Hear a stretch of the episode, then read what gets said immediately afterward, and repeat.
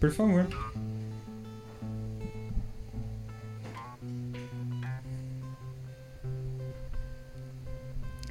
A carta aos Filipenses, escrita por Paulo, é uma carta que é muito rica. Nós estamos estudando essa carta já tem alguns domingos.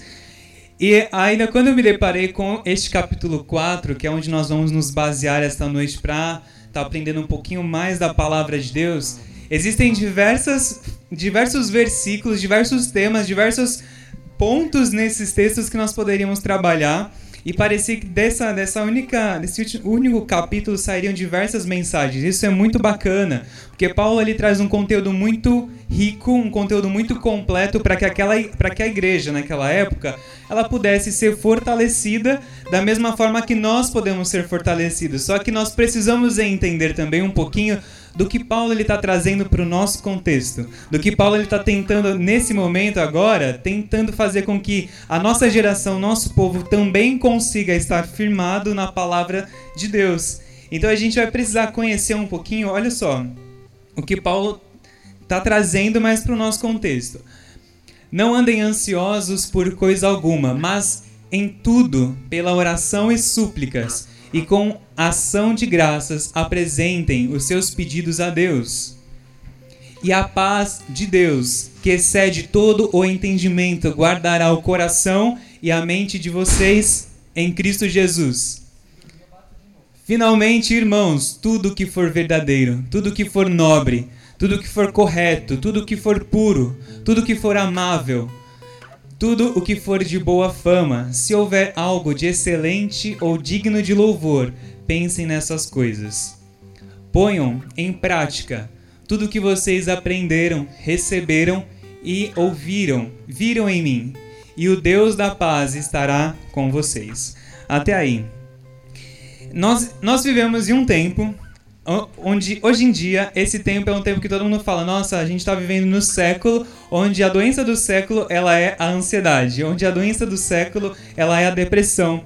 Só que a palavra de Deus ela já traz esse conceito aonde há mais de dois mil anos atrás Paulo ele já estava escrevendo falando a respeito de ansiedade. Ele estava escrevendo, ele estava escrevendo dizendo, olha, não andeis ansiosos por coisa alguma há dois mil anos atrás, o povo, eu, o ser humano, eu e você, já éramos ansiosos. Ou seja, desde quando talvez a gente se constituiu ser humano, que a gente se afastou de Deus lá no Jardim do Éden, desde que o pecado entrou no mundo, as pessoas elas começaram a ter pro problemas, problemas de saúde, problemas de diversos tipos, inclusive os problemas que são associados ao emocional, à mente. E Paulo ele estava escrevendo a, essa carta aos filipenses, já alertando aos filipenses, olha, não andem ansiosos por coisa alguma. Agora, se a gente parasse para pensar e falar assim, meu, o que, que seria não andar ansioso por coisa alguma? Porque tem muitas coisas à nossa volta que nos causam, de certa forma, ansiedade. Existe hoje, se a gente for trazer hoje em dia, existe a política que nos causa ansiedade o Covid, existe ah, o nosso casamento que está chegando, existe o nosso trabalho que a gente às vezes está, talvez, perdeu o trabalho, existe as vendas que não estão acontecendo e você precisa fazer acontecer para que você consiga o seu sustento. Existem diversas situações no nosso cotidiano, na nossa rotina, que de alguma forma tem nos causado ansiedade.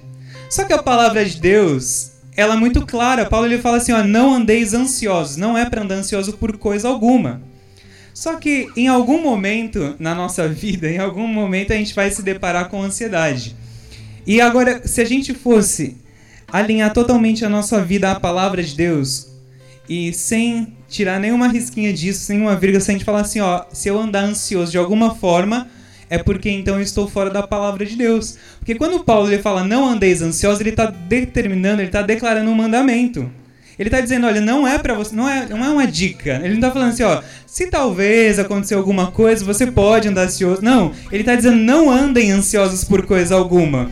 Ah, quando nós estamos então na nossa vida, no nosso cotidiano, vivendo é, aquilo que a gente tem para viver, e a gente se depara com uma questão de ansiedade, se nós fôssemos levar ferro e fogo, uma vez que nós estamos ansiosos, nós estamos em pecado. Porque se não é para andar ansioso, então se eu ando ansioso, logo eu estou indo contra o mandamento de Deus, contra o princípio da palavra, eu peco. E, e não vamos levar para esse lado muito extremista, não. Vamos ficar nessa questão, né? Vamos pensar assim, a, aquilo que de fato nesses dias atuais tem nos causado maior ansiedade, né?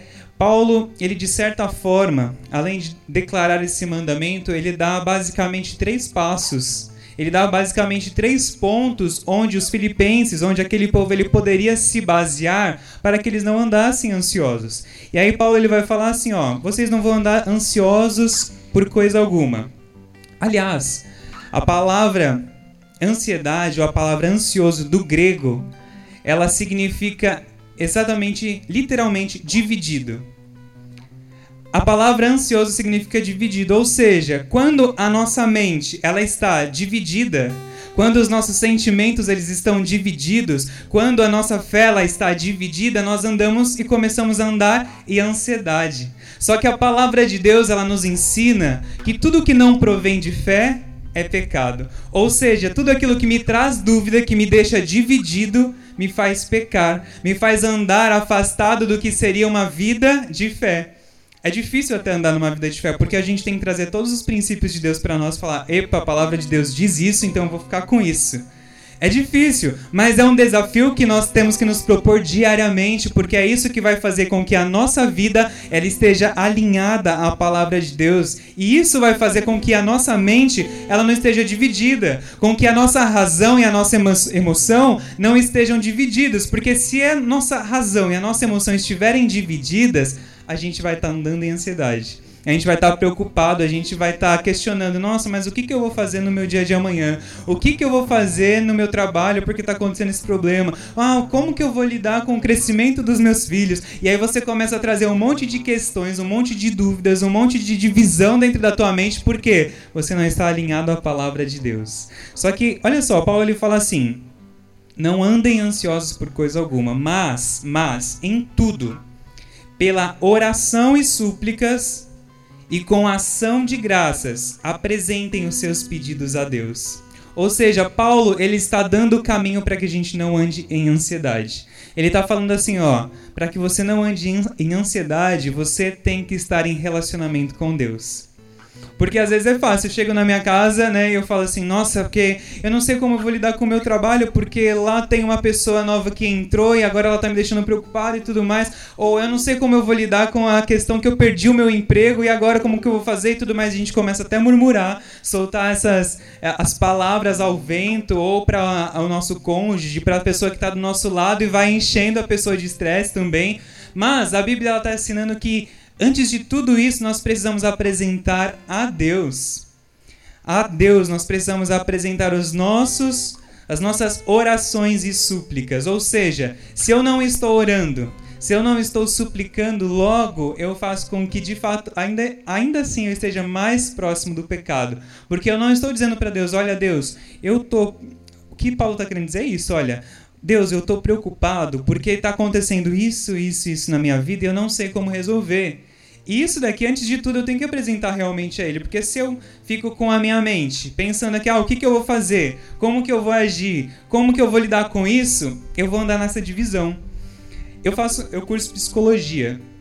E dentro da psicologia tem uma matéria que se chama terapia cognitiva comportamental. Traduzindo, aquilo que a gente pensa, aquilo que o nosso cognitivo pensa, é como o nosso comportamento, é como a gente vai agir, baseado no nosso contexto, na nossa realidade e tudo mais.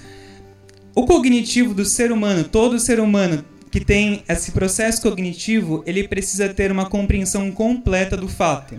Porque uma vez que nós não entendemos o que está acontecendo, a gente não tem uma compreensão completa, a gente não sabe como lidar com uma situação, o nosso cognitivo vai criar caminhos para que isso se resolva. E aí entra a ansiedade, porque o nosso cognitivo ele fica maluco, e eu me deparei com isso esses dias. A minha mente, eu tinha uma situação que eu precisava lidar e resolver, e eu não tinha essa situação por completo, eu não sabia como lidar com, uma, com essa situação por completo. O que, que a minha mente começou a fazer? Ela começou a criar caminhos para que pudesse resolver de alguma forma. Então ela começou a me pregar peças muitas vezes, porque ela criava caminhos que fugiam daquilo que era a realidade.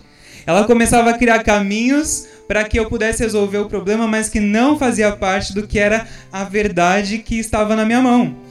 E ela começou a criar vários caminhos, vários caminhos, e aí quando eu ia me dormir, ou me deitar para dormir, eu não conseguia dormir bem, porque a ansiedade já estava tomando conta. Quando eu precisava fazer alguma coisa, eu não conseguia porque eu estava me, me, me pegando, né, nesses pensamentos, nesses caminhos que o meu cognitivo estava criando para resolver, e eu estava andando ansioso, estava andando com as minhas mãos suando, estava andando de, com uma palpitação no coração. Por quê? Porque o meu cognitivo precisava de alguma forma de uma solução. Queridos, vamos lá. Depois que a gente apresenta a nossa súplica, a nossa oração a Deus, que é Ele que é o primordial, o principal, ele fala assim: apresente seus pedidos a Deus.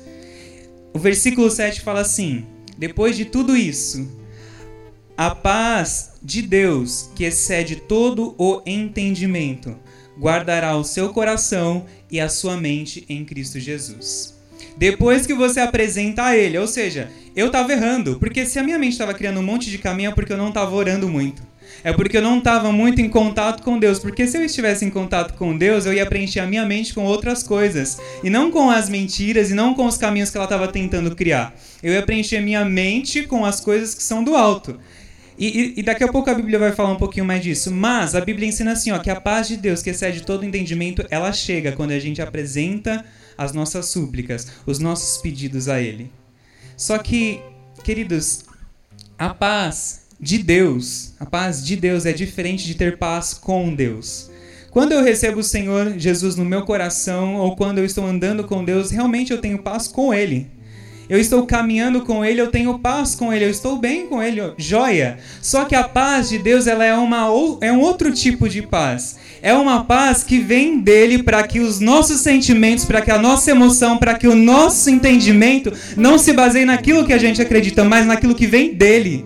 Ou seja, a paz dele está atrelada a algo que vem do original, que vem do alto. Ou seja, se eu apresento a minha súplica, a minha oração, a minha ansiedade a ele, aquilo que vem dele me acalma. Aquilo que vem dele me traz paz. E aí eu posso andar tranquilo, porque a, a Bíblia diz assim, ó, que essa paz ela excede todo entendimento, ou seja, ela passa daquilo que é o nosso cognitivo. Ela passa do que aquilo que a mente humana está criando caminhos para nos fazer mal, para nos causar ansiedade, para pregar peças em nós, mentira em nós, porque essa paz ela excede o entendimento humano. Ela foge daquilo que é natural. E ele diz assim que é essa paz que guardará os nossos corações e as nossas mentes. A palavra guardará, naquela época, é uma palavra que se originou de um contexto militar, de um contexto militar romano. Porque a palavra guardar era aquele. Não sei se provavelmente nos, em todos os tipos de exércitos também são assim, mas tinha uma base militar.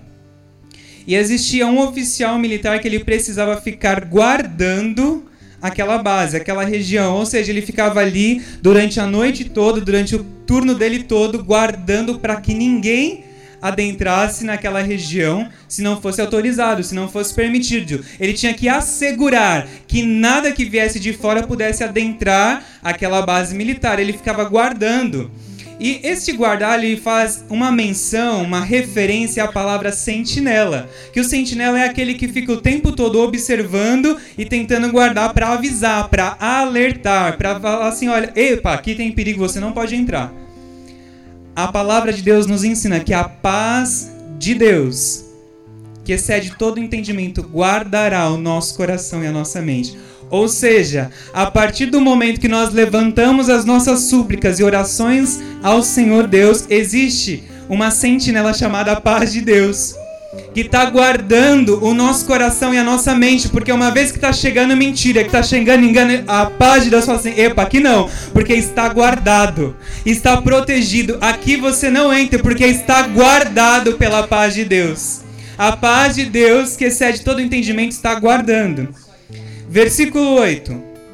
Finalmente, irmãos, pega essa dica que a palavra de Deus nos dá. Pega a dica, porque isso vai trazer saúde para tua mente, para o teu coração, para tua alma. Finalmente, irmãos, tudo que for verdadeiro, a palavra de Deus é verdadeira. Tudo que for nobre, aquilo que tem boa fama, tudo o que for amável, que procede do amor de Deus, tudo que for de boa fama, tudo que houver algo excelente, digno de louvor, pensem nessas coisas. Ou seja, a minha mente ela tá flutuando, ela tá ali, brisando. A Bíblia dá o caminho. Medita na palavra de Deus. Pensa, pen, começa a pensar quais são as consequências se você começa a falar do amor de Deus para alguém. Comece a meditar num louvor que você está ouvindo e falando assim: Ó oh, Senhor, eu estou pensando em algo que é bom. Comece a meditar naquilo que você tem como consequência se você decide amar bem as pessoas, se você decide cuidar bem delas. Comece a meditar naquilo que é puro, na santidade de Deus. Comece a meditar naquilo que o Senhor fez pela tua vida, que te tornou uma pessoa nobre, que te tornou uma pessoa sem mancha, sem culpa. Comece a pensar na santidade de Deus, nas coisas que são do alto a nossa mente ela tem uma reviravolta. Ela, ela sofre uma metanoia porque a gente para de acreditar naquilo que é mentira, naquilo que o nosso próprio cognitivo quer nos fazer acreditar, e ela começa a nos fazer acreditar em coisas que já não são mais nossas, mas são do alto, que vem do Pai das luzes, é algo que vem do Senhor. Versículo 9. Paulo, ele era ele era de fato um líder, porque ele falava assim, olha, vocês estão me vendo fazer, agora vocês podem ir fazer como eu fiz. Ele fala assim: tudo que vocês aprenderam, tudo que vocês receberam, tudo que vocês ouviram e viram de mim, ponham essas coisas em prática. E olha só como ele termina essa frase, esse versículo. E o Deus da paz estará com vocês. Olha que interessante, não é mais a paz com ele e não é mais nem a paz que vem dele, mas é o Deus da paz. É o Deus que é soberano sobre todas as coisas, sobre todos os nossos sentimentos, sobre todas as nossas emoções, sobre toda toda sobre todo o covid, sobre toda a falta de emprego, sobre toda a dor de barriga, sobre tudo, sobre toda a doença. O Deus da paz, esse Deus estará com vocês. Esse Deus estará com vocês o tempo todo se vocês praticarem essa palavra. Se vocês tiverem no coração de vocês, na mente de vocês, que a palavra de Deus é a verdade que rege as nossas vidas. O Deus da paz estará com vocês. E aí, queridos, se nós temos o Deus da paz, o Deus que faz com que a, a paz exceda todo o entendimento humano, nós estaremos seguros, nós estaremos protegidos. E nós precisamos aprender a andar e viver baseados na palavra de Deus, e isso significa que nós precisamos andar e viver uma vida de fé. Porque a palavra de Deus ela é baseada na fé não no mundo natural, não naquilo que nós estamos vendo, não naquilo que nós estamos tocando ou sentindo. A palavra de Deus nos ensina que nós temos que basear a nossa vida na fé. Ou seja, eu não tenho condição, mas eu posso tudo nele. Eu não tenho como ver e receber essa cura, mas eu sei que Ele me cura. Eu não entendo porque eu estou passando por esse momento de ansiedade, mas eu sei que eu posso lançar sobre Ele, porque Ele vai trazer a paz. Isto é fé. A gente não vê, a gente não sente, a gente não toca, mas a gente crê e anda em cima daquilo. A gente se posiciona e fala: Ei, eu estou com o Senhor, eu vou andar aqui, porque Ele me diz que é aqui que eu devo andar. Queridos, é interessante. Talvez a gente precise mesmo de um médico, de um psicólogo, talvez. Mas antes de tudo isso, faça uma autoanálise. Fala assim: será que eu estou tendo tempo com Deus? Será que eu estou apresentando os meus sentimentos, a minha ansiedade diante de Deus? Será que eu estou sendo transparente com o Senhor? Porque eu estou vivendo essa situação, porque eu estou passando por isso, por aquilo. Será que eu estou sendo transparente com o Senhor para que eu tenha paz? Antes da gente estar tá entrando num remédio que um médico vai passar e não desmerecendo e não desmerecendo, antes de encarar a ciência como ela de fato é, vamos encarar a Bíblia como ela de fato é. Porque é esta palavra aqui que nos salva, não só dessa vida natural, mas para uma vida eterna.